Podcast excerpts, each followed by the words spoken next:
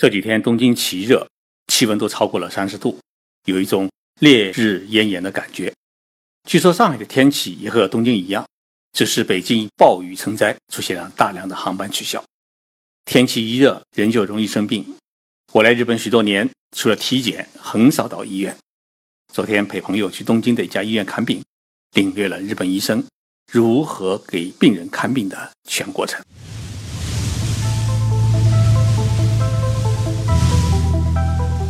任你波涛汹涌，我自静静到来。静说日本，冷静才能说出真相。我是徐宁波，在东京给各位讲述日本故事。日本的法律规定，所有在日本居住的，包括预定停留一年以上的外国人啊，都要加入健康保险。医疗费个人只需承担百分之三十。那么这个手续呢，要到市政府或者区政府去办理。每个月呢要按时缴纳保险费，如果拖延的话呢，他会来催你，但是呢，如果延迟的话，也不会给你取消保险的资格。那么保险金额呢，因地区而异，没收入的外国留学生的保险费呢，通常可以得到减少。去医院看病时啊，如果是加入了医疗保险，那么诊疗费呢，大约是在一千五百日元到两千五百日元之间。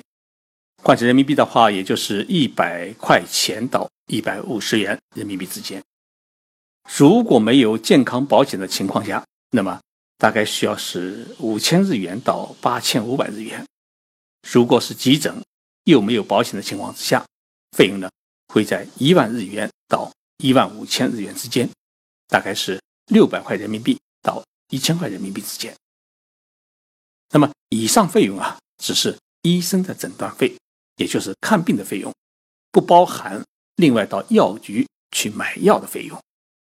如果我们单单看日本的医疗费，其实是相当贵的。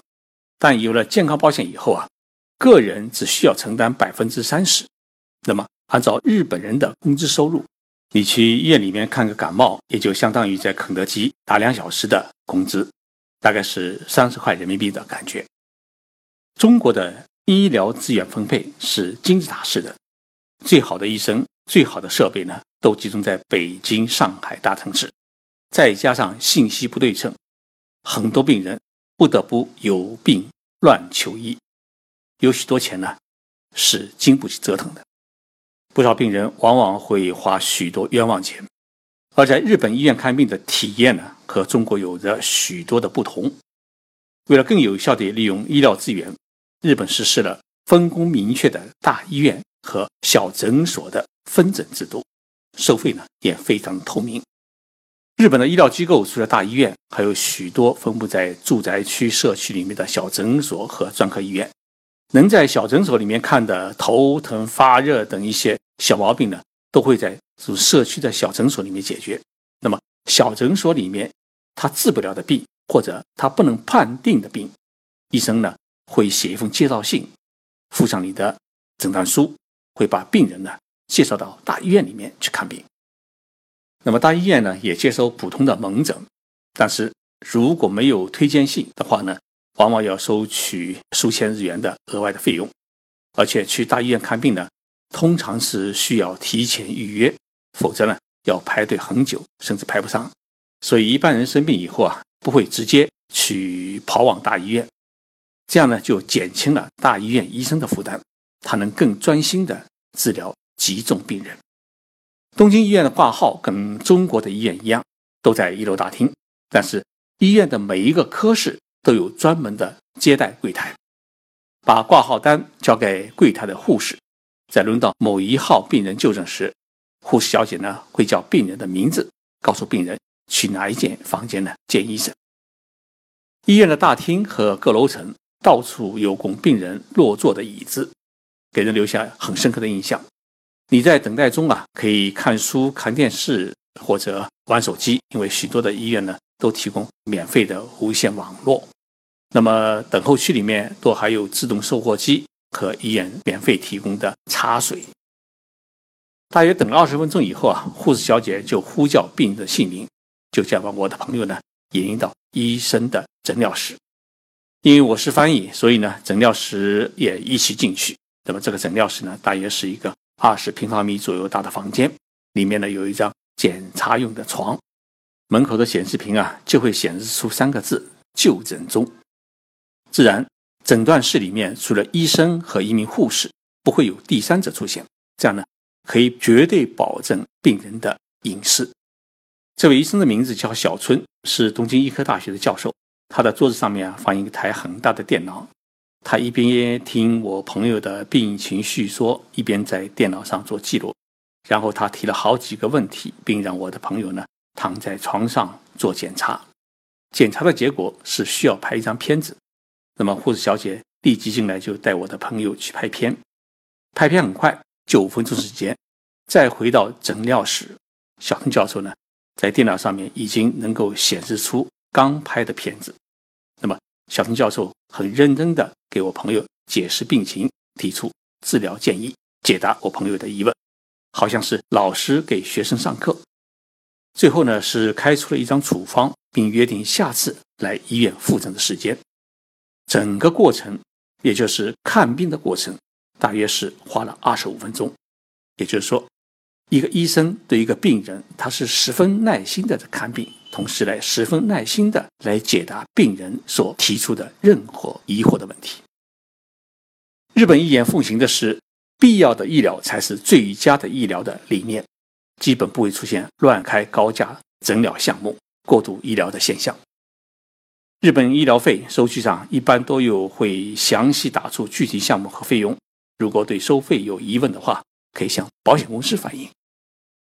日本的付费啊，现在推出了一个新的付费方式，就是说许多医院允许信用卡支付，也就是说。一时付不出医疗费的人，也可以通过使用信用卡方式来应急。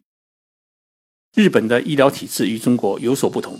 拿东京来说，基本上它呈现了三个特征：第一个特征是私立医院多于公立医院；第二个是专业医院多于综合医院；第三，代代相传的诊所的专业医学水平往往高于大医院的某一些科室。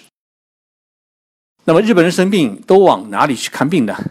一般的病就像我刚才讲过一样，大多会去社区附近的诊所看。东京的一些商务办公大楼、五星级酒店、居民住宅区，甚至交通便捷的地铁与轻轨车站附近，都有各种各样的民营诊所和小医院，就像二十四小时便利店一样，很便捷。如果是专科疾病的话呢，一般都会去附近的专科医院。比如说，有的诊所是专门看皮肤科的，有的专门是看妇科的，有的专门是看牙科的等等。那么去综合性大医院看病的话呢，一般都是要有动刀动枪的大病了。那么诊所和专科医院会给病人呢联系好大医院和医生，并开具给医生的介绍信，让你去大医院呢做进一步的检查和治疗。日本人生病为什么不立即跑大医院，而愿意去小医院看病？这里面有三个基本的原因。第一呢，小诊所、小医院的医生大多也是名医，因为日本的私立医科大学的教授和大医院的教授呢是允许到非本校附属医院去坐诊。那么私立医院的医生呢也可以到其他的医院去上班。因此呢，小医院的医生当中啊，很牛的医生也不少。第二是，不管是私人诊所还是小医院。